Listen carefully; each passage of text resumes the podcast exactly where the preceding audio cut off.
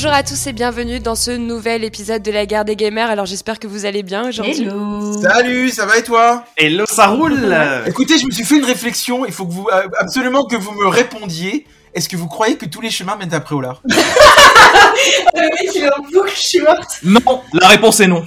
Ou 42. Non, mais c'était une petite dédicace à Hogwarts. Je, je précise juste que euh, une petite info de dernière minute, il est quand même sixième meilleur lancement européen de toute l'histoire du jeu vidéo. Et ça, c'est dédicace à French qui a critiqué le jeu, comme quoi au moins les joueurs l'achètent et ça fait plaisir à avoir. Quoi. Oui, mais les joueurs l'achètent, mais combien le terminent? C'est ça la question. Bravo et? Et bah, ça veut dire que c'est un succès, donc c'est que c'est un bon jeu. Waouh, non, non, non, non, Jalma, s'il te plaît, avant de rentrer dans ce débat, ne, ne mets pas les ventes en face d'un succès et euh, d'un bon jeu. Ça n'a rien à voir.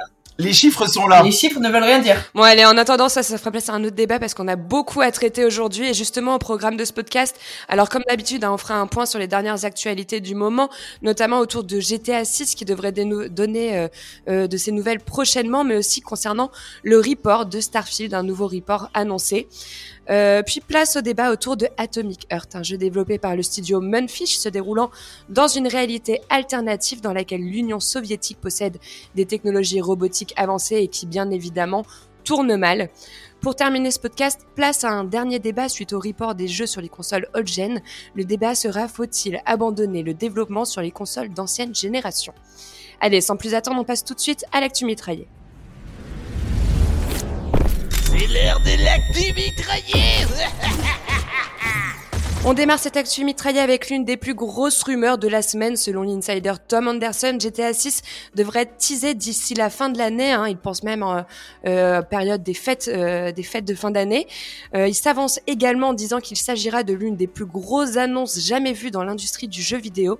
Jalma, est-ce que tu veux rapidement rappeler les infos que, que l'on avait concernant GTA 6 Ouais, effectivement. Alors j'ai dû faire quelques recherches parce que on va pas se mentir, c'est quand même un gros bordel pour s'y retrouver dans GTA 6 parce qu'il y a eu tellement de leaks depuis des années qu'on ne sait plus euh, comment s'y retrouver. Je sais pas si vous avez eu le temps de regarder un peu. En gros, les infos qui sont à peu près fiables entre guillemets, je mets bien des gros guillemets, hein, euh, c'est que la map, euh, on a, on a, bon, on sait que les anciens GTA se passaient en Amérique du Nord, donc il y a des joueurs déjà qui espèrent que ça va se, ça va se passer dans la ville de San Andreas ou Vice City.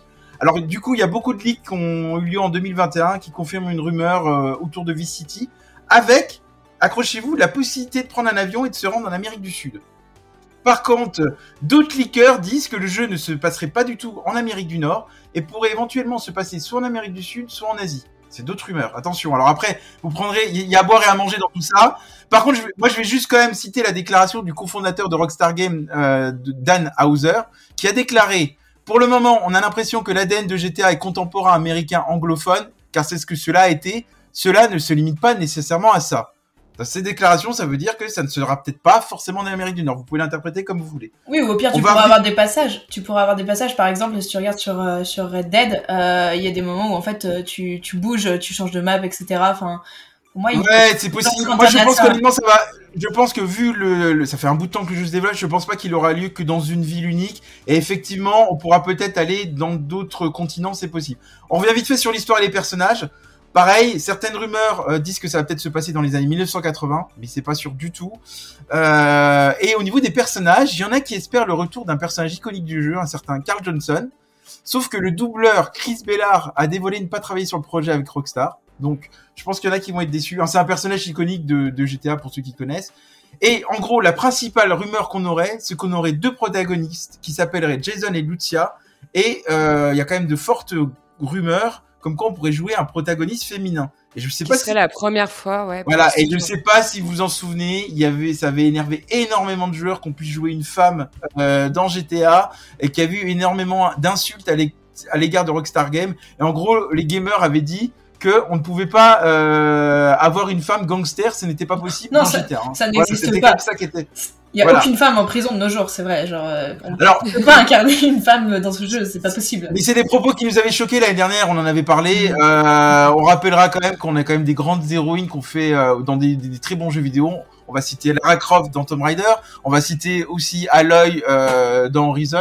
Euh, Et Ah, simplement ouais. dans Plague Tale, ah, dans dernièrement. Playtel, et puis un, un petit clin d'œil parce que vous aimez bien The Last of Us. euh, Il y a des protagonistes- Ellie. et avec Ellie Mm. notamment. Donc voilà. Donc, mais voilà. Bon, moi honnêtement, euh, mon avis là-dessus, euh, j'en ai ras le cul en fait de d'avoir des leaks sur GTA parce que euh, à chaque semaine il y a un leak. En fait, euh, je me rends compte que Sur 4 ans, il y a eu plein de leaks et en fait, on n'est toujours pas avancé.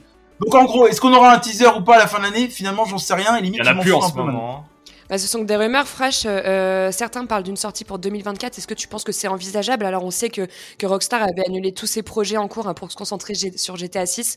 Est-ce qu'on ne devrait pas plutôt partir sur 2025 Ouais, pour, euh, bah, comme tu dis, effectivement, on a parlé, euh, on a plusieurs rumeurs en ce moment qui parlent de 2024 Mm. pour une sortie fin 2024, ce qui est quand même bientôt. Mm. On en a aussi d'autres qui parlent de 2025, hein, donc euh, on, sait qu'on s'en approche. Et c'est vrai qu'il faut quand même garder en tête que GTA 5, ça, date quand même largement, c'est sorti sur pas mal de machines, et également que GTA Online, qui date de la même période, date aussi beaucoup. Alors certes, GTA Online, c'est toujours un jeu extrêmement populaire, mais on peut se douter aussi que quelque part, Rockstar va chercher à rentabiliser sur un nouveau moteur ou un moteur peut-être plus à jour avec les machines actuelles et euh, ren- ren- renforcer la, la cache machine. Euh, pour euh, attester peut-être des, des- des sorties 2024, ou en tout cas pour euh, dans l'hypothèse d'une sortie 2024, on pourrait envisager que GTA sorte de manière plus fragmentée. Ouais, avec des, du contenu additionnel par la suite. Ouais, Eh ben, pour, ne, pour éviter exact. les reports. ouais. Ça, ça m'embêterait. Exactement. On peut envisager qu'il y aura, il y aura peut-être des extensions, des DLC à différents moments, un petit peu à la manière de ce que GTA Online fait déjà. GTA Online, il y a eu du contenu récurrent ainsi que des grosses étapes avec des cases supplémentaires et des choses comme ça. Pourquoi pas Euh, Jalma, tu disais juste avant, toi, que t'en avais marre des leaks concernant GTA, et justement, c'est un peu la question qu'on peut se poser, Nao. Est-ce que tu penses que d'ailleurs ce, ce genre de leak ne mettrait pas un peu un couteau sous la gorge des développeurs? Alors, on sait que, que Rockstar avait revu son mode de fonctionnement suite au crunch hein, lié au développement de, de Red Dead Redemption 2. Euh, mais est-ce qu'ils vont pas devoir y revenir finalement? Euh, bah écoute, je pense que la période de crunch, l'ensemble des studios y passent. Hein, ils ont chacun leur façon de, de la gérer. Euh, petit comme gros studio, euh, c'est difficile en fait d'y passer. Quand Mais là, ça, ça allait très long. Ouais. Il y a des, des employés déclarés travailler 14 heures par jour, 7 sur 7. quoi. Alors, Il y en oui. a même un qui a dit qu'elle allait avoir travaillé 100 heures Oui, euh, alors, dans la même ça, semaine. c'est- ça, faut quand, même, faut quand même aussi reposer un contexte là-dessus. Pour rappel, Red Dead, par exemple, c'est 7 ans de développement, c'est plus de 1000 personnes sur le projet. C'est assez énorme. Les phases de polish, on sait, elles ont été compliquées, mais c'est pas tout le monde euh, qui allait jusqu'à 100 heures de 100 heures par semaine. Et il faut savoir qu'il y a aussi euh, le suivi de ce crunch, c'est-à-dire que euh, il y, a, y a du crunch qui peut être totalement déraisonnable, c'est-à-dire que euh, tu vas travailler, etc. Et c'est des heures qui vont pas être comptées, c'est des heures qui vont pas être rattrapées, c'est des heures qui vont pas être payées. En fait, ça va être aussi une grosse question de management post-launch et c'est aussi à prendre en compte. Et euh, si tu regardes bien, euh, il y, a, y a beaucoup de beaucoup d'employés qui ont, qui, ont, qui ont témoigné en disant que oui, euh, certains euh, certains bossaient, etc. Mais il y en a qui, qui ont été jusqu'à démontrer que voilà, il fa- fallait pas dire non plus qu'il y avait de l'excès. On peut pas plaire à tout le monde aussi en tant qu'employé employeur. Euh, genre, je pense que c'est difficile de que tout le monde soit heureux euh, et épanoui dans une production. C'est difficile, c'est vraiment un travail difficile au final. Donc en vrai, il y a forcément il y aura du crunch. Après, à voir de quelle manière est-ce que Rockstar va le traiter. Est-ce qu'il va y avoir un suivi derrière ses employés Alors normalement ils vont être rattrapés, hein, c'est ce qui a été dit. De toute façon tous les responsables qui ont été considérés comme abusifs ont été licenciés à la suite de Red Dead Redemption 2. Et normalement ils ont revu les horaires de travail à limiter pour limiter les crunchs et s'il y en aura ils pourront être rattrapés sur du off. Ça, c'est ça en fait, il il faut, il faut vraiment en fait qu'il y ait un réel suivi derrière. Tu es, en fait, il y a un moment donné où, où même quand tu fais un tout petit jeu, t'as des deadlines, t'as des annonces, t'as des dates, etc. qui sont posées. Tu es obligé de sortir parce que sinon, il y a plein de choses. Il y a des, ça a un coût. Franchement, le temps, le temps que tu passes supplémentaire, ça a un coût énorme sur ta marge, sur ton chiffre d'affaires. Derrière, il faut juste en fait que les équipes elles soient suivies, elles soient C'est accompagnées. sûr qu'on on- on va les plaindre hein, pour la marche qu'ils se font, euh, Textou. hein. Bah, euh, franchement, quand tu vois le coût de la production de Red Dead et comparé à ce qu'ils ont reporté, au final, t'as une marge, mais elle est pas non plus transcendante comparée à d'autres studios. Hein. Mais il faudrait aussi ajouter par rapport à ce que tu dis que euh, Dan Hauser, qui était euh, l'auteur de propos très polémiques sur le sujet, quelque Juste avant part, ça plus. lui a coûté peut-être en partie sa place, hein, puisqu'il a quitté le studio en 2020. hein. Oui, bah, moi, je l'ai- moi j'avais appuyé ça pour voilà. Par contre, moi il y a quand même un truc qui me choque euh, et je vais le dire aux auditeurs et c'est vous, à vous trois que je m'en prends pour le coup. C'est qu'il y a quand même une info. Il y a une, bah, vous, je vais vous, vous expliquer parce qu'on parle des leaks etc que vous êtes en train de mettre en avant. Mais là il y a un truc qui est sorti cette semaine et ça a été confirmé par euh, Jason Schreier euh, et PC Gamer. Hein, c'est tombé dans les journaux qu'en fait euh, Textu Interactive qui est derrière GTA et euh, Red Dead Redemption va opérer des licenciements abusive dans certaines de ses filiales. Et je m'étonne que personne ne parle de cette actualité aujourd'hui. Donc c'est pour ça que je- j'en profite pour prendre la parole. Alors faut juste savoir que l'entreprise, euh, il cherche à effectuer euh, des économies de 50 millions de dollars, notamment auprès du personnel, alors qu'ils ont enregistré le dernier trimestre 1,4 milliard de dollars. Euh, donc c'est en fait une entreprise qui est actuellement qui est bénéficiaire, mais qui envisage de faire des coupes budgétaires dans son personnel. Donc encore une fois, malheureusement, c'est les développeurs qui vont en pâtir. Alors quelle filiale serait touchée? Et moi je le regrette fortement, ça serait la filiale peut-être Private Division. Alors c'est quel jeu Ça va vous parler Kerbal Space Program, Holy Holy World et After Us, euh, qui on avait dit allait sortir au mois de juin, qui nous avait beaucoup plu.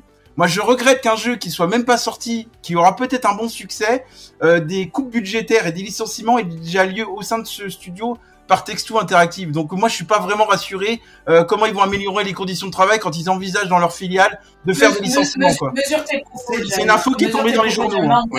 Hein. Oui, mais tu, tu ne connais pas toute l'histoire. À un moment donné, genre, euh, il y a plein de trucs à prendre en compte là-dedans. Le- le- L'observation est juste, bien sûr, tu parles d'un fait, mais tu en tires une conclusion qui est sans doute beaucoup trop précipitée. Après, si tu veux parler de ça, Bien on sûr. peut parler de Microsoft. Non, a aussi, ce que je regrette, aussi que fait je beaucoup de licenciements et revu beaucoup de choses par rapport à la team qui est à, À, à contra- contra- à contrario aussi, on a une augmentation de 14% du nombre de femmes dans l'entreprise, sachant que c'était une entreprise très masculine.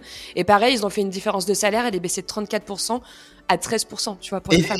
Tant mieux, ça c'est des bonnes Donc, nouvelles. il y a aussi des, il y a aussi il y a aussi- bonnes actions. Oui, mais ce que je veux dire par là, je regrette que par avant, euh, par exemple, on met plus en avant les leaks autour de GTA que on ne parle des conditions de travail Mm. ou des fois et ça et ça pourrait aussi Ça, c'est vrai. défendre un peu plus les développeurs parce que par exemple l'info que je vous donne, moi je l'ai vu très peu sur les réseaux. Par contre, si on a moins de leaks sur GTA, tout de suite ça va s'enflammer, et c'est un peu dommage. Alors je vous donne quand même un dernier leak qui m'a fait sourire, c'est que l'annonce l'annonce de 2024 ou 2025 euh, du prochain euh, teaser de GTA 6 pourrait se faire par le biais de GTA Online. Et ça, je trouve ça énorme, c'est-à-dire que les joueurs qui joueraient à GTA Online pourraient voir en jouant une vidéo du prochain GTA. Et je trouve Ah. ça que ce serait exceptionnel. C'est pour ça qu'il dit, euh, c'est pour ça qu'il précise que ça serait sûrement une annonce de jamais vue dans, dans l'univers du jeu. Exactement, parce que ça se ferait Ah. directement en ligne. Ça rappelle un peu la communication via Fortnite, euh, beaucoup d'artistes Ah oui, également. hein. Ouais.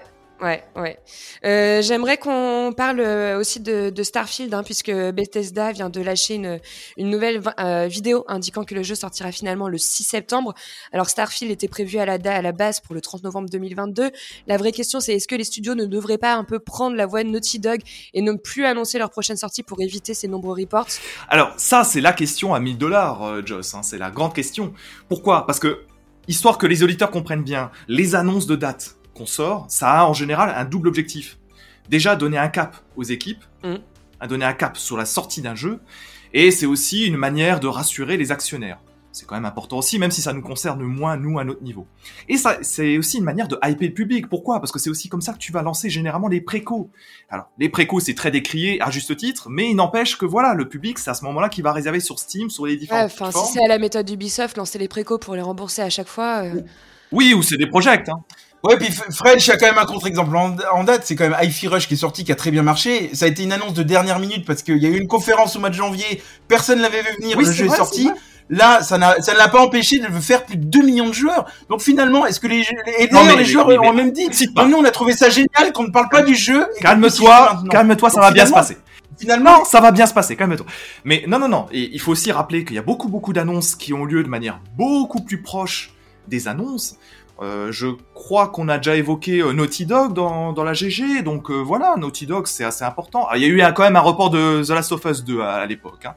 Nintendo, Oui, mais c'est justement leur nouvelle stratégie maintenant, c'est de ne plus communiquer et d'annoncer juste les jeux quand ils sont prêts. Et pour éviter de stresser les équipes, je trouve que c'est quand même plutôt bien. oui, je, je- moi, à titre personnel, je préfère ça. Je préfère qu'on me fasse une annonce et qu'on me sorte un jeu dans les six mois. Bon, Mm. mais ça c'est personnel. Je sais pas vous ce que vous en pensez, vous qui nous écoutez. Mais euh, voilà, Blizzard a tendance aussi à procéder ainsi. Les annonces d'extension, les annonces de nouveaux jeux, en général, c'est assez proche. Ouais, mais après, ce qui est compliqué aussi de cacher les dates, etc., on en revient au même problème, les leakers, et en plus, on a déjà, nous aussi, on le fait finalement, on a relayé sur l'info de GTA, on a relayé ce que disaient les leakers. On devrait même pas faire ça, en fait, pour le coup. Parce que finalement, on cautionne le fait que les leakers euh, dévoilent des dates et qu'ils mettent les pressions sur les Non, équipes. on les cautionne. Euh, Moi, je, je suis pas forcément fan non plus, et je sais que dans l'équipe, on n'est pas tous super fans des, des leakers. Sauf, Moi, je, déteste, je déteste le leak. sauf que c'est une information en tant que telle, malgré tout. En tout cas, c'est une information qui est relayée, donc on la traite en tant que telle, nous, dans la GG. Euh, Jalma, toi, je sais que t'attendais euh, le jeu avec impatience hein, depuis l'année dernière, tu nous en parles. Euh, Starfield, ouais, on sait pas s'il sortira un jour d'ailleurs, à force. hein. Bon, en attendant, pour nous faire languir, hein, il y a un Starfield direct qui a été annoncé à l'occasion d'un Xbox Game Showcase le, le, dimanche 11 juin. Ouais, bon, c'est très malin de la part de Microsoft, on va pas se mentir, parce qu'il y aura deux conférences. Il y aura une conférence Microsoft, on va peut-être entendre parler, ça va te plaire, Just, de Hellblade 2, euh, Perfect Dark, peut-être Fable, ou le jeu qui est en développement avec Hideo Kojima celui qui est derrière les Metal Gear Solid, on sait qu'il y a une exclusivité Xbox, donc euh, il y aura cette conférence-là, et derrière, effectivement, on aura une conférence Starfield. Moi, j'attendais de voir quel allait être le premier constructeur à être malin, bah, ça a été Microsoft. Pourquoi? Parce que ça sera le 11 juin, et le 3 commence quand? Le 13 juin. Donc c'est-à-dire que pour couper l'herbe sous le pied de l'E3, Microsoft a déclaré donc du coup qu'ils seront présents le 11 juin, et maintenant j'attends de voir comment Sony et Nintendo vont se positionner au niveau des dates. Est-ce qu'ils vont, ils vont essayer de se positionner avant le 3 Est-ce qu'ils vont essayer de se positionner après le 3 Parce qu'eux, ils ont pris la meilleure case hein, pour l'instant, Microsoft. Alors pour, pour toi, le premier, c'est toujours la meilleure case. Moi, je te répondrai que très le dernier, c'est malin, oui, mais le dernier, il attend d'ajuster toute sa conférence. C'est déjà arrivé par le passé. Hein. À l'époque de la Xbox One et de la PS4, Sony a eu sa conférence après Microsoft et lui, ont mis un taquet en annonçant des choses moins chères que Microsoft, par exemple. C'était assez. En tout cas, merci pour toutes ces informations. On va dire que c'est terminé là pour l'actu mitraillé, puis on va tout de suite passer au clash du mois.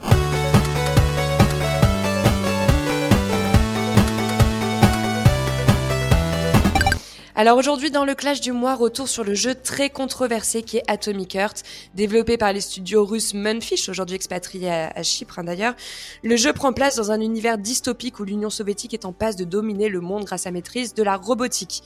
Alors comme on ne peut pas éviter le sujet, euh, j'aimerais avant de démarrer euh, ce débat euh, qu'on fasse un point sur la polémique rattachée à ce jeu qui est qui est vu un peu comme faisant la propagande d'une Russie forte. Il fait même l'objet d'une demande de retrait des stores par le gouvernement ukrainien, c'est vrai que ça va, cette polémique va quand même assez loin. Alors sous peine de choquer, on a malgré tout choisi de traiter ce jeu aujourd'hui dans la guerre des gamers parce que selon nous, si on se penche sur celui-ci, il, il ne fait en rien en fait l'objet d'une propagande. Euh, pour vous synthétiser un peu tout ça, French, est-ce que tu veux commencer? Ouais, alors euh, rapidement, je pense que chacun donnera peut-être sa position, mais nous, nous sommes un, à notre niveau, nous sommes un média qui traite du jeu vidéo. Alors, on va rappeler que Atomic Heart, c'est un, jeu qui prend place dans un monde soviétique, dans les années 50, que c'est caricatural, que c'est une œuvre de fiction, bien évidemment. Et ça, c'est important quand même à le dire. C'est pas un récit sur, euh, je sais pas, l'Union soviétique des grandes heures et compagnie. Hein. Et euh, nous, au sein de la GG, bah, on fait le choix de chroniquer des titres pour ce qu'ils proposent en tant que jeu vidéo, c'est-à-dire l'œuvre, l'œuvre, ce qu'elle raconte.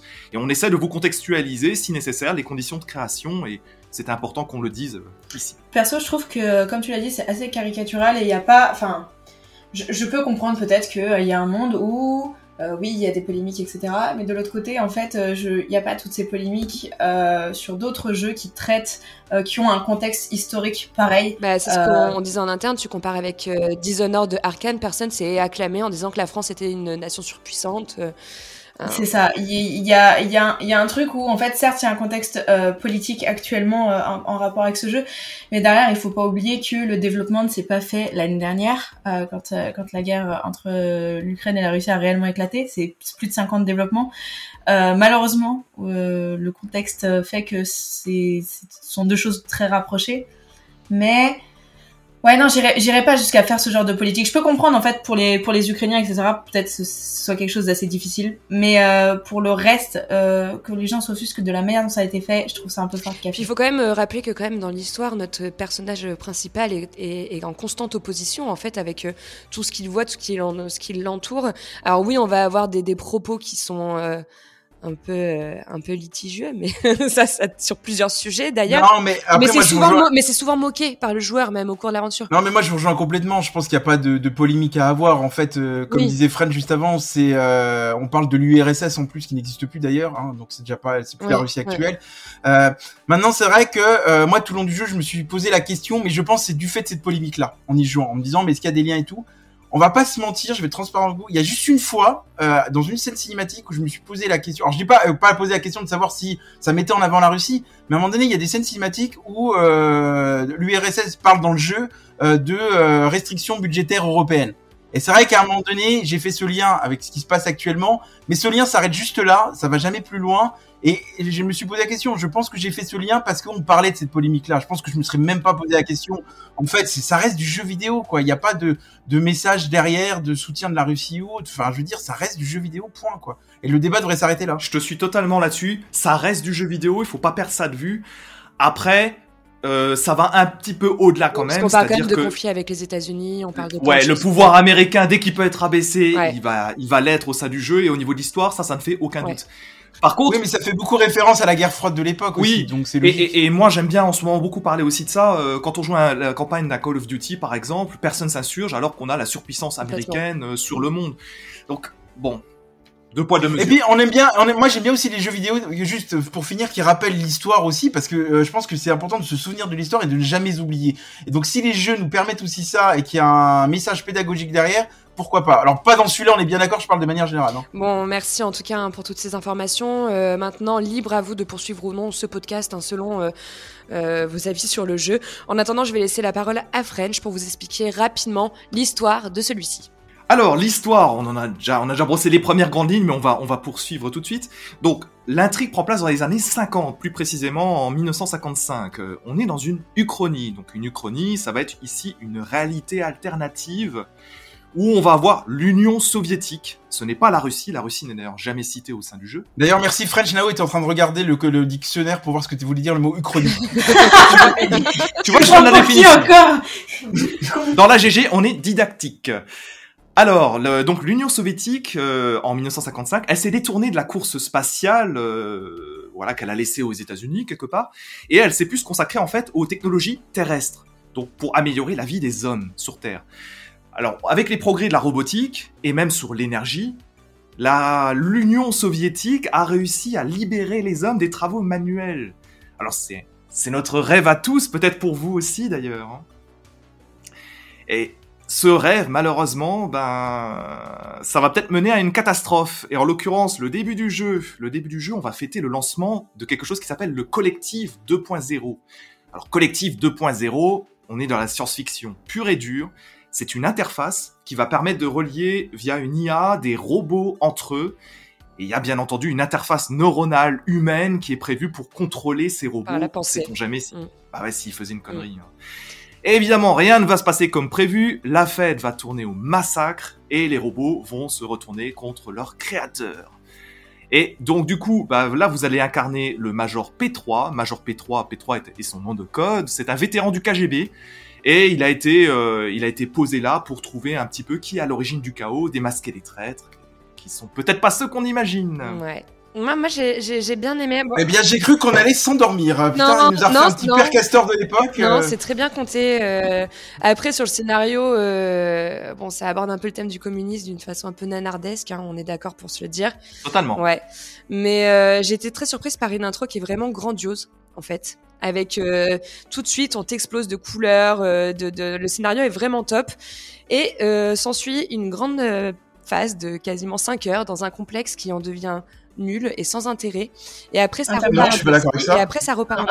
Et en fait, voilà. Et en fait, là où je trouve dommage sur le jeu, c'est que le scénario, à certains passages où il s'essouffle, où il repart, s'essouffle, repart, et c'est jamais constant, en fait. Et en fait, le scénario prend tout son intérêt sur les trois dernières heures de jeu. Je veux dire, quand on est tout au long de l'aventure, on, on, suit un peu l'aventure parce qu'on la suit, mais sans vraiment voir euh, la logique, quoi. Et euh, c'est en terminant euh, le jeu qu'on comprend. Il y, a une raison, même si Jalma fulmine, il y a une raison très simple à ça, Joss, c'est que tout simplement c'est très médiocre dans le récit. Voilà, à mon avis. Hein. Mais je sais pas ce que je dirais médiocre. Moi, j'ai, moi, j'ai aimé le retournement à la fin. Donc. Euh, non, mais attendez, vous parlez quand même d'un récit médiocre. Vous oubliez tout le lore et l'univers du jeu que t'as mis en avant, Joss, dans la première heure de jeu, hein, où on peut l'apparenter pour le coup à Bioshock. Et ma, ma comparaison à Bioshock s'arrêtera là.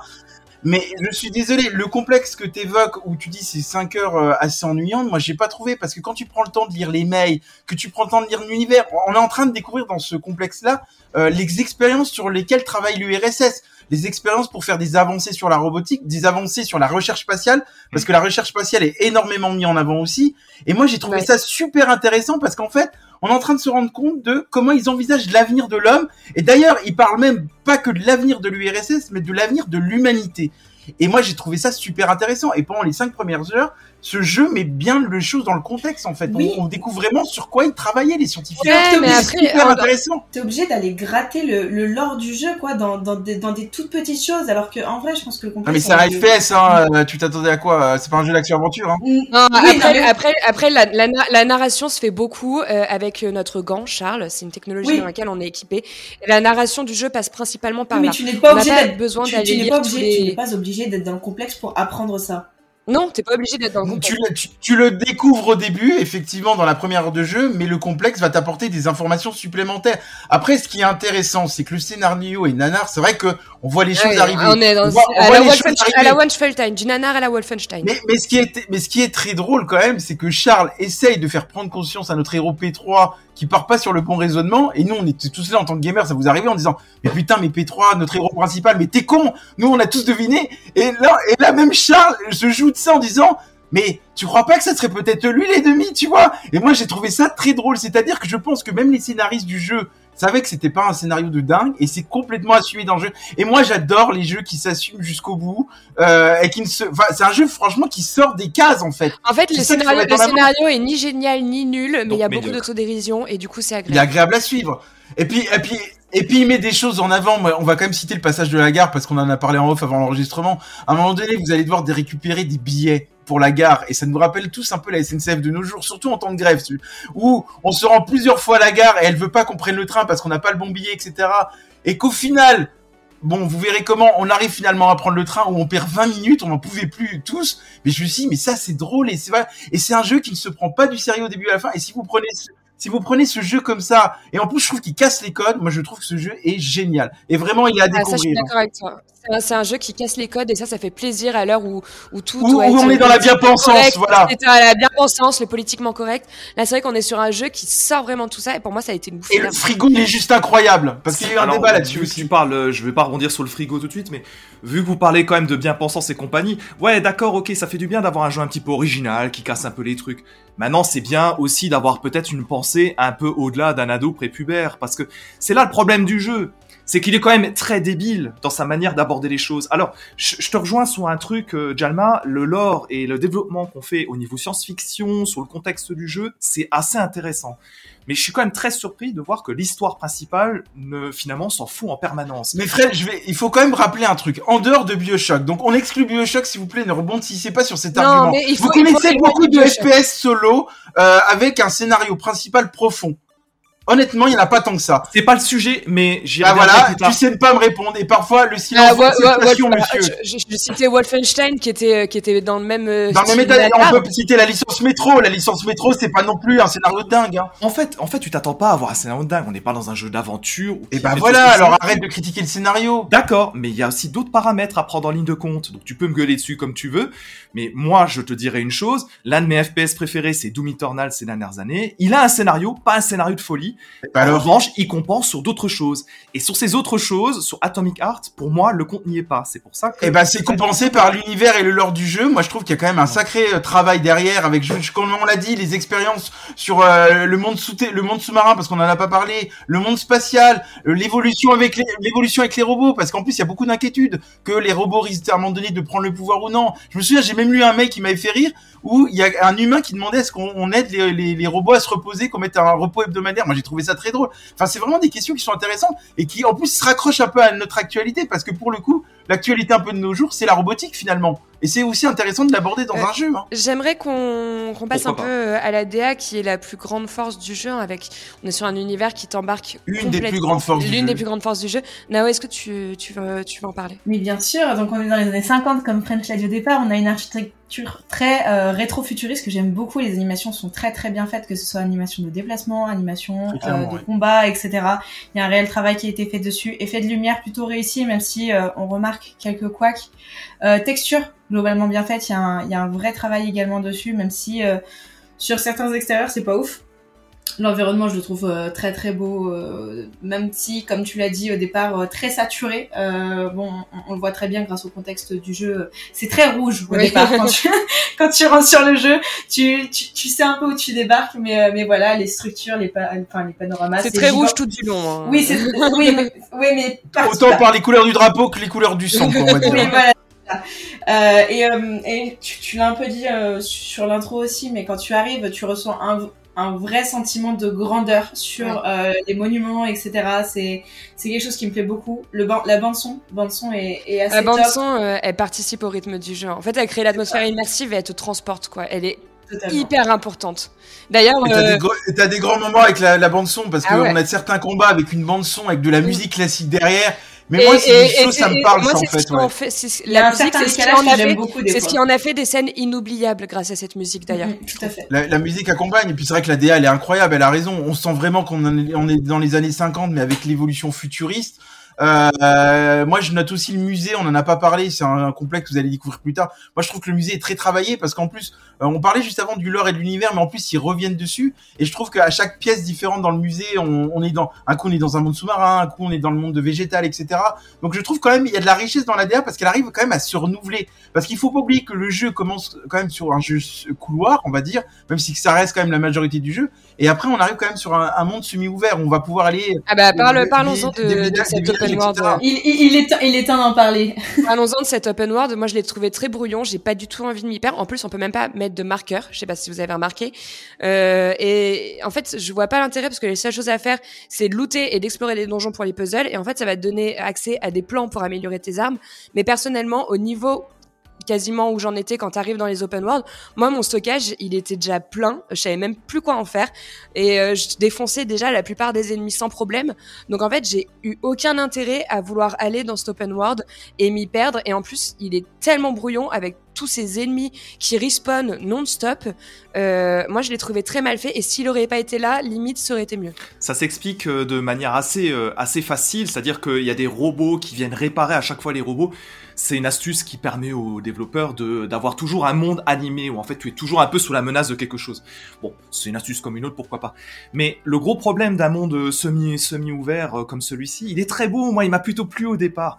Mais le gros souci, c'est qu'en fait, on s'aperçoit très vite qu'à part le labo et les immeubles liés aux quêtes principales, il y a vraiment pas grand-chose à y faire. Du coup, est-ce que c'était vraiment utile de garder cette construction-là? Bah, la Je réponse pense pas. appartient Je à pense qu'elle chacun. était pas utile. Moi, ça m'a intéressé de justement parce que je trouvais que justement, comme vous disiez dans le complexe, c'était vachement anxiogène, très couloir, mais très anxiogène. Hein, Souvenez-vous, hein, la, la première heure, il y a beaucoup de vie, etc. Et puis euh, on se retrouve très seul, très anxiogène. Moi, j'étais content justement. C'était une, un- une bouffée d'air frais d'arriver dans un monde semi-ouvert.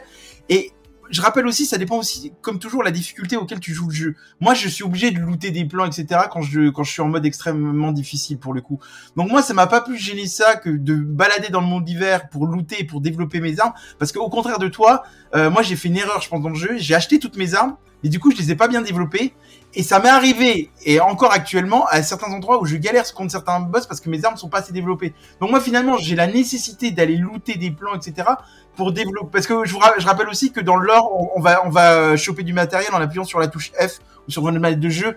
Alors ça c'est un peu chiant, on va pas se mentir, d'être sans arrêt en, en- être autour du décor, appuyer sur la touche F de votre truc pour récupérer le maximum de collectibles pour pouvoir développer vos armes. Ça c'est un peu relou, je sais pas ce que vous en avez pensé là-dessus, mais Euh, bah, à contrario, en mode normal, euh, moi, le niveau de difficulté, on va en parler, mais je l'ai trouvé relativement simple. Alors, ça commence très dur parce qu'au début, on n'est pas stuffé. On va parler, en fait, du gameplay. Euh, On a joué en mode normal, hein, on peut aussi le dire. Ouais. non, difficile Euh, pour au, le début, on est, au début, on n'est pas stuffé euh, du tout. Et euh, une fois qu'on récupère un peu de loot, qu'on améliore nos armes et qu'on améliore nos branches euh, de pouvoir, ouais. euh, donc moi, je me, voilà, de pouvoir, moi, je me suis concentrée sur l'électricité, le bouclier et euh, le G.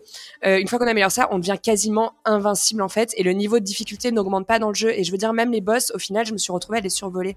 Donc en fait, au début, on est sur un jeu qui est très dur pour moi parce qu'on n'a rien. Il faut comprendre les mécaniques. Et en plus, le gameplay est assez rigide, donc c'est un peu surprenant. Et en fait, par la suite, on se retrouve vraiment à survoler les parties. J'ai trouvé aucune Alors je suis difficulté. moins d'accord avec Mais toi du coup, mais bon. Là, là, là, je pas. Oui, parce que tu joues en. Non, mais alors non, alors j'étais d'accord avec toi, mais, mais attends, ouais. est-ce qu'on peut, est-ce qu'on peut avant fa- euh, faire euh, du coup parce que j'ai commencé à lancer sur le gameplay.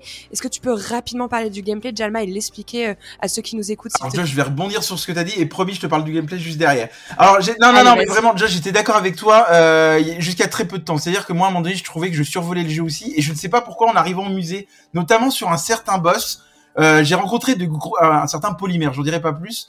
Euh, j'ai rencontré de grosses difficultés à le tomber, mais vraiment, et je me suis dit, mais c'est pas possible, le jeu, je le survolais, et là, d'un seul coup, grosse difficulté, et j'ai développé euh, une arme que j'adore beaucoup, la grosse Bertha, parce que c'est là on va pouvoir en parler du- gameplay, qui m'a permis de me sortir de ça. C'est un gros lance-roquette, etc. Alors maintenant, je reviens sur le gameplay. Première chose, c'est un FPS classique, donc vous aurez plusieurs armes, euh, des armes de corps à corps et des armes à distance. Alors des armes à distance comme la Kalachnikov, la grosse Bertha dont je viens de citer, le Dominateur qui est une grosse arme électrique que j'aime beaucoup. Fusil et à pompe. euh, voilà. bref. Et de l'autre côté, on a, on peut développer ce qu'on appelle des compétences que tu as évoquées, qui te permettent par exemple d'avoir des, pou- des pouvoirs de lévitation. On peut euh, faire léviter les ennemis pour les tuer. La télékinésie, exactement. Des pouvoirs électriques, on peut les électrocuter. Les pouvoirs de polymère associés à l'électricité, ce qui est très intéressant, c'est en gros, tu mets de la mousse par terre, tu leur envoies une dose électrique et du coup, les ennemis se retrouvent électrocutés sur le la mousse. Et tu peux également t'en servir comme bouclier qui va te permettre euh, de renvoyer un peu les projectiles, euh, tout ça. Donc en, en gros, c'est un gameplay qui est quand même euh, assez varié. Par contre, moi, il y a un, un gros défaut que je veux mettre en avant dans le jeu, faut qu'on en parle, c'est l'inventaire. Moi, j'ai eu énormément de mal à comprendre comment ça fonctionnait. Et je le précise quand même à nos auditeurs, c'est qu'à un moment donné, on a des armes au corps à corps qu'on peut associer à des capsules électriques ou des capsules inflammables et de gel. Et ça, je ne l'avais pas compris dans le jeu, comme on peut associer notre fusil à pompe avec des capsules électriques. Je préfère le dire, c'est qu'en gros, après, vous allez pouvoir développer certaines de vos armes et en les développant, euh, vous pourrez associer euh, ces armes-là à des capsules. Et je préfère le dire parce que moi j'étais passé à côté du fait que des capsules aux armes, au- des capsules électriques, on pouvait les associer à des armes au corps à corps. Alors, juste avant de te donner la parole, French, euh, je reviens sur ce que tu as dit. Tu as dit on a un gameplay assez varié. Moi, je le trouve sympa, mais il est relativement pauvre en, euh, en l'occurrence. Parce qu'en fait, il évolue vraiment sur les premières heures, mais une fois que tu as débloqué les premiers Il pouvoirs, etc., récurrent. il évolue plus du tout ce gameplay. Euh, French? Alors moi je voulais juste rebondir très rapidement. euh, Je suis totalement d'accord avec ta présentation, Jalma, donc il fallait le dire. Mais euh, et c'est l'un des gros problèmes du jeu. Alors moi je dirais que souvent les jeux en provenance des pays de l'Est ont un petit peu ce souci. Enfin c'est ma sensation en tout cas. Je pense à Metro entre autres. C'est-à-dire qu'il y a tout un tas de mécaniques qui ne sont pas forcément bien expliquées. Donc tu n'as pas de tuto ou d'éléments, ou en tout cas il n'y en a pas suffisamment dans, dans Atomic Heart. Il y en a, mais il n'y en a pas suffisamment. Et le Il y a pas capsules- sur l'inventaire que je regrette, ouais. à l'inventaire et le coût des capsules que tu expliques que, que tu expliques on peut crafter c'est hyper important et ça à ma connaissance ce n'est jamais Oui, parce qu'on peut crafter aussi. Alors oui, un autre truc aussi, il a raison. Je le dis aussi parce que c'est important. Moi, j'ai mis 8 heures de jeu à me rendre compte pour qu'on pouvait crafter des, mu- des munitions et des consommables de vie. Ouais, il est Parce que ce n'est pas expliqué dans le jeu. Parce que moi, au début, en début, j'ai fait une erreur. Je sais pas pour vous. J'ai cru que c'était comme métro. Je me dis, bon, en fait, on n'aura pas de munitions. Va falloir faire hyper attention euh, à l'utilisation de nos armes à feu, etc. Et au, au niveau des consommables aussi. Et puis en fait, tout simplement parce que le jeu ne te l'explique pas. Et j'ai trouvé ça très dommage. Bon après quand même si tu regardes euh, dans dans quand tu vas dans le frigo pardon j'ai perdu euh, son prénom comment elle s'appelle déjà euh, ce, ce Nova, fameux, ce Nova, fameux Fri- frigo là dont tout le monde parle sur Twitter. Et en fait c'est là-dedans que tu peux faire tes crafts. Alors oui c'est compliqué à prendre en main au début.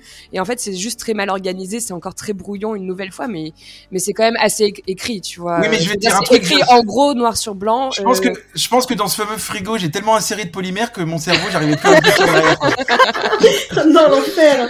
Non, là-dessus, sur le système de craft, je suis d'accord, c'est pas expliqué, mais si tu fouilles un peu, c'est expliqué noir sur blanc, et une fois que t'as compris un peu l'arbre de compétences, etc., c'est comme dans tout jeu, une fois que tu l'as pris en main, il est relativement simple, en fait. Hein. Bon, pour que ma vanne d'avance soit quand même compris, euh, parce que par rapport au frigo, c'est qu'en fait le frigo a quand même des propos. euh, alors certains ont dit misogyne, mais on va- dire qu'elle elle chauffe Non. notre héros Oui, principal. voilà. Elle chauffe notre héros principal. Effectivement, moi ça m'a fait beaucoup marrer. C'est pour ça que j'ai fait cette référence là, parce qu'il y a des références assez gros, très liées au sexe qui m'ont fait rire. Par contre, un autre défaut du jeu, j'en parle. Moi, je trouve que ça manque un peu de renouvellement des mobs. On, on- je sais pas si vous l'avez remarqué, on, mm, on mm. combat souvent les mêmes ennemis. Ah, le bestiaire, on a, on a 4-5 bestiaire robots illimité. avec des, on a 4-5 Ouais. robots avec des variantes d'infectés, et c'est tout. En fait, il est pas pauvre, pas riche, mais en fait, il, il est ré- hyper répétitif. Il- Oui, mais c'est comme le reste en fait. C'est un côté très récurrent. euh, on, on, on- on penserait même presque pour, euh, pour compléter certaines phases de, de vide ou, ou autre.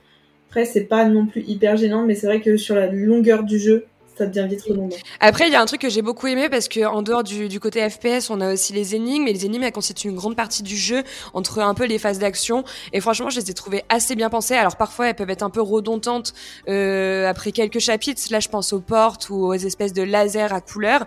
Mais par contre, au niveau dans dans les chapitres, on a des énigmes à part entière pour pouvoir avancer.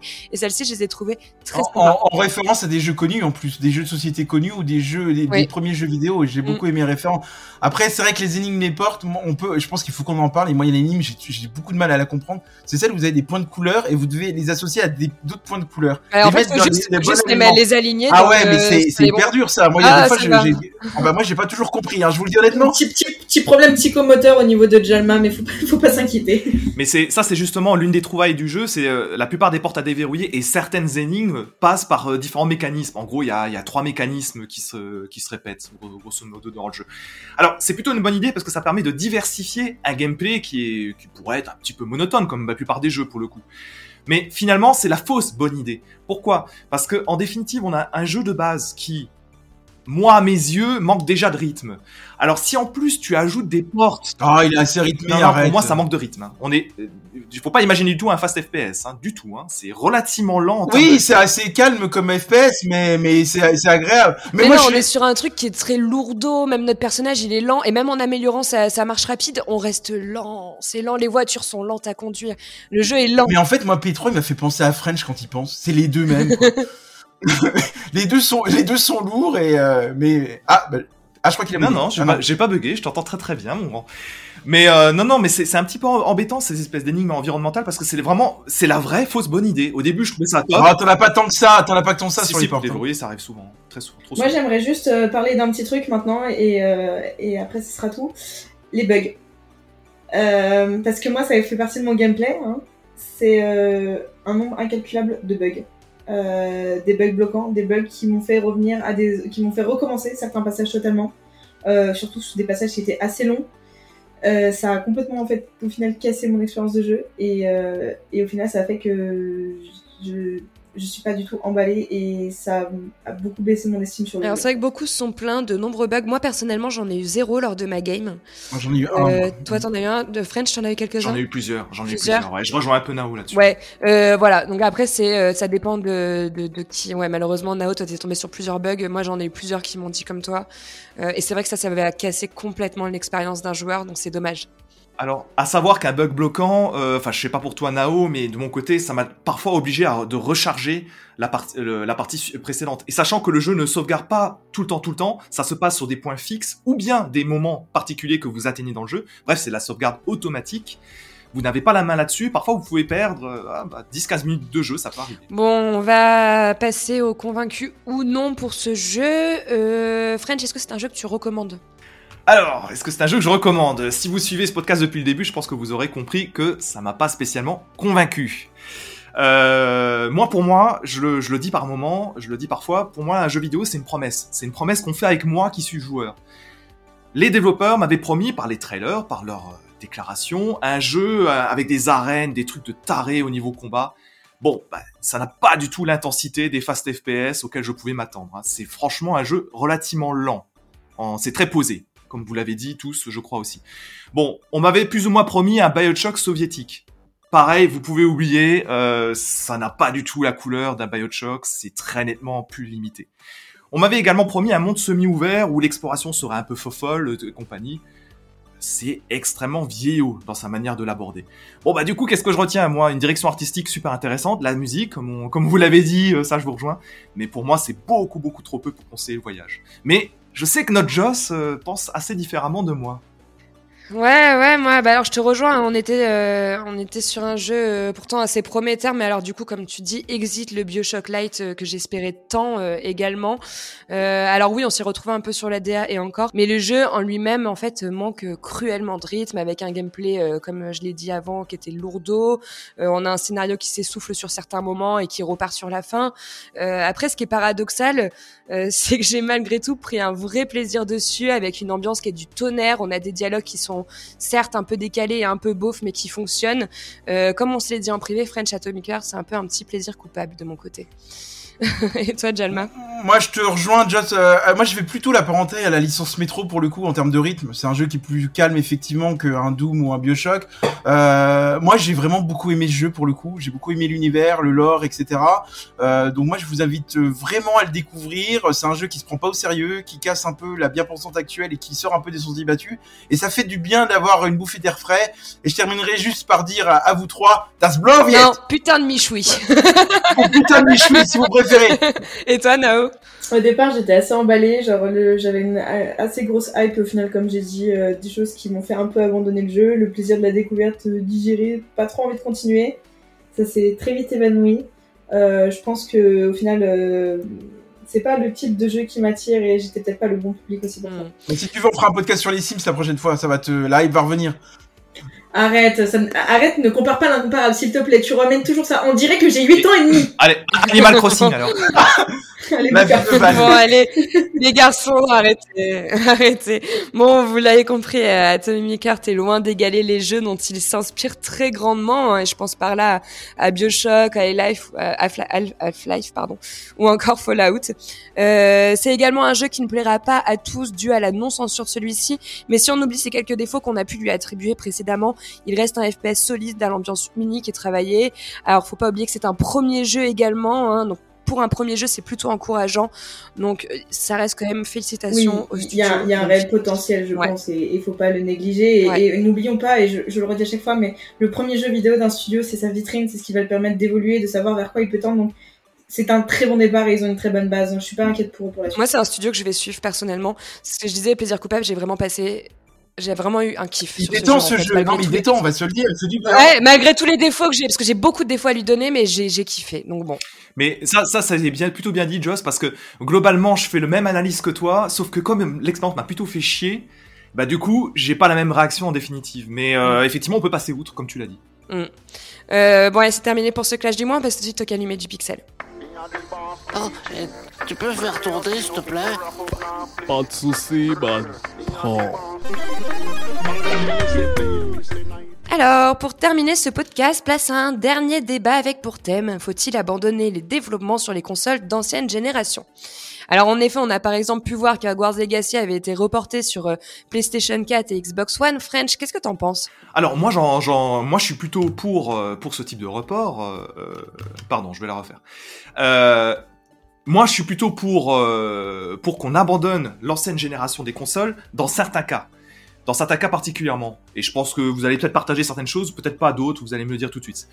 Par exemple, pour les AAA, les AAA que Jalma adore, moi, je suis plus pour qu'on ne développe que sur les nouvelles machines. Pourquoi? Parce qu'on a besoin de ressources matérielles supplémentaires et que être limité par les PS4 et Xbox One ou la Switch même, à un moment donné, ça devient juste pas possible. Si vous prenez God of War Ragnarok par exemple, c'est un, un développement PS4 pur et dur. Bon bah ça se ressent même quand vous, vous y jouez sur PS5 par exemple. Non, puis même le problème, c'est qu'il faut tout simplement passer à un moment donné à la next gen. Alors le problème, c'est que la PS5 et la Xbox étaient sorties en pleine euh, période de pandémie, donc ça avait été touché en plus de plein fouet par la rupture des composants. Du coup, il y a eu très peu de joueurs qui ont pu mettre la main dessus. Et malgré tout, les chiffres, on est quand même pour la PS5 à plus de 19 millions de, de consoles écoulées dans le monde. Alors abandonner la, la, les, versions old-gen à venir, ça, ça, ça fait quand même sens. En fait, oui. D'un côté, oui, il faut, euh, mais de l'autre côté, il faut pas oublier que les consoles, c'est un certain coût, c'est un certain C'est ce prix. que j'allais dire, merci certains, Nao, ouais. Certains, fo- certains foyers, au final, de, de, jeux qui peuvent être très intéressants. Moi, je sais que j'ai pas, mes, enfin, j'ai pas de console de next gen. Euh, j'ai pas PS5 non plus. Et euh, bah, ça voudrait dire que je dois m'asseoir sur certains jeux. Bah, ça me fait chier.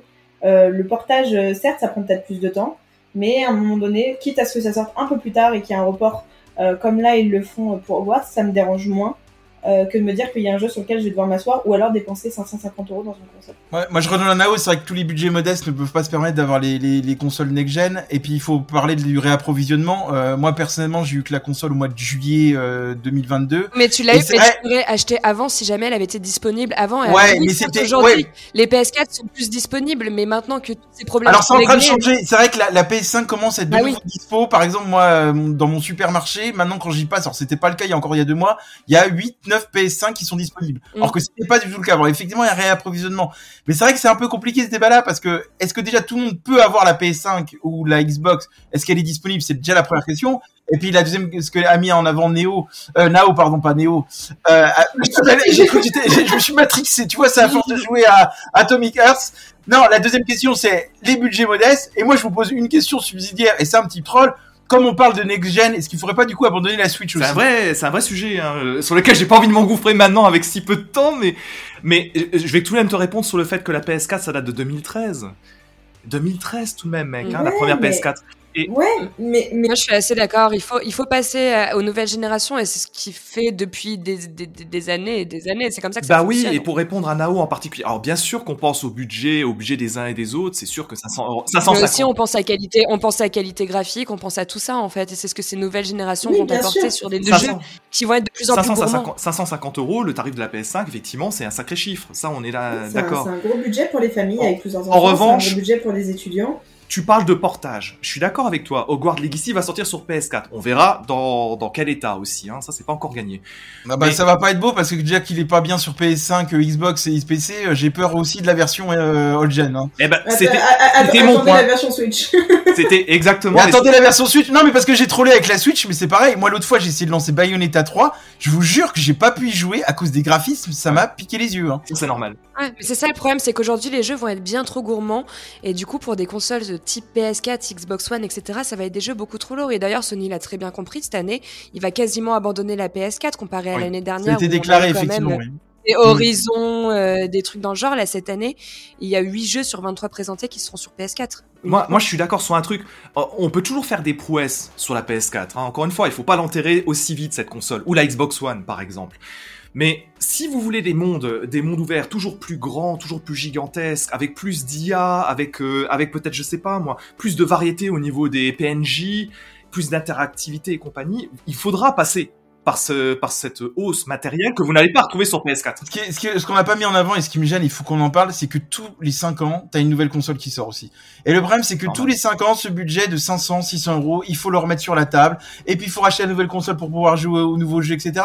Et au bout d'un moment, moi, je peux comprendre que tu tu t'en sors fait, plus, c'est quoi. c'est juste. Mais tu sais que la, C'est juste de la, c'est la, c'est la technologie qui avance très vite. C'est comme la téléphonie, les ordinateurs, tout ça. La technologie avance très vite et en fait, pour se mettre constamment à jour, on est obligé Ouais, d'avoir. mais alors je vais là, je vais défendre un peu les PC. L'avantage d'avoir un bon PC, quand, là encore, quand tu peux te permettre de mettre le budget, c'est qu'au moins le PC euh, vi- devient moins vieillot qu'une console. Euh, Un bon PC va tenir plutôt sur plusieurs années que sur 5 Oui. ans.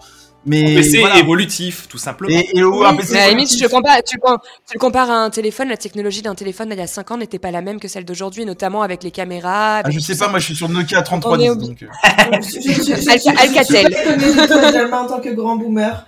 Mais euh, en dehors de tout ça, non, c'est ça. Mais et, et en fait, il faut se dire que euh, les, toutes les expériences sont de plus en plus euh, euh, gourmandes et, et, et chères en termes euh, en termes de- de puissance et elles ont besoin en fait de ça. Derrière, c'est tout, ça reste un budget et malgré tout, le jeu vidéo, ça reste un luxe. Oui, vous parlez d'un euh, budget, un budget malgré tout 19 millions de PS5 vendus. Moi, c'est une évidence que cette année, maintenant, avec les stocks qui sont remplis euh, et euh, le, fait qu'il y ait plus de pénurie, euh, les, les, les foyers vont de plus en plus s'équiper et du coup, les jeux PS4 ne sont plus utiles à terme. Et il faut pas, faut pas oublier un truc qui est aussi euh, très important, qui je trouve est un très bon exemple, c'est que des jeux comme Cyberpunk, qui est sorti sur PS4, et des jeux comme Horizon Forbidden West, le Horizon 2 qui est sorti sur PS4 également, vont avoir droit à une grosse extension narrative. Cette grosse extension ne sortira que sur PS5, Xbox Series X ou sur PC. mais, là- mais là, le problème, c'est. En fait, la transition a pris juste un peu plus de temps suite aux facteurs qu'on a énumérés avant. Mais sinon, elle se serait passée comme toutes les mais là, autres. vous mettez hein. aussi en avant les- les-. Vous mettez en avant les gros jeux et les graphismes, etc. Mais moi, la question que je me pose toujours aussi quand je vous écoute, c'est euh, est-ce qu'on est beau, euh, besoin d'avoir un gros jeu AA pour se faire plaisir? Moi, je vais juste mettre en avant un Toi, petit tu jeu. genre- non, non, mais bah, je vais le te dire parce que j'ai changé, petit- mec. je, je vais bah tu vois comme quoi chaque il y a que les cons qui changent pas la vie comme on dit. Mais dernière chose, non, je vais juste mettre en avant en, en 30 secondes un petit jeu qui s'appelle Blanc, qui est un tout petit studio mais j'en parle parce que je voudrais les mettre en avant. Ils ont sorti un jeu au mois de février où le jeu se passe en noir et blanc, pas avec des graphismes de dingue mais avec une DA très présente où tu découvres l'aventure à, à deux d'un petit renard euh, et d'un petit alors j'allais dire Bambi mais c'est plus Bambi, je n'ai plus l'espèce en tête. vous regarderez sur internet. Donc ça sera un Bambi, voilà, où en fait vous devez retrouver, vous devez retrouver vos parents au milieu de la neige, etc. avec des petites énigmes. Moi, c'est un jeu qui dure 2-3 heures, mais j'ai passé un grand moment et tout. Tout ça pour dire, est-ce qu'on est obligé d'avoir besoin de gros graphismes ou de gros Non, mais ça, c'est un jeu c'est un jeu qui est très bien pour la Switch, par exemple, tu vois. Oui, oui, par exemple. ouais. Voilà, voilà, tu vois, c'est un jeu qui est très bien pour la Switch. Après, sur des, pour des, pour, pour des GTA 6, pour etc., c'est sûr qu'on est sur du PS, Oui, après, Xbox. après, le truc, c'est que la- tu- je pense que tu oublies parce que, parce que tu fais partie de cette niche de joueurs-là. Euh, en réalité, très peu de consommateurs de jeux vidéo vont aussi loin dans les expériences de jeu et souvent jouent au triple A qui sont très gourmands et Aussi. dont ils ont envie.